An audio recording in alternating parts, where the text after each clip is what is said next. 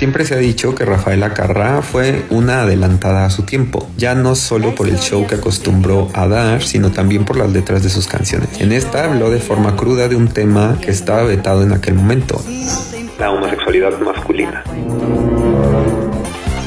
Él era un chico de cabellos de oro, yo le quería casi con locura, le fui tan fiel como a nadie sido supe qué le ha sucedido.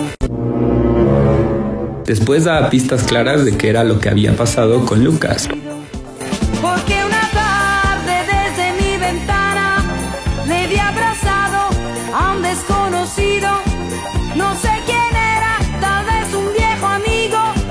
Desde ese día nunca más le he vuelto a ver. Lucas. Lucas.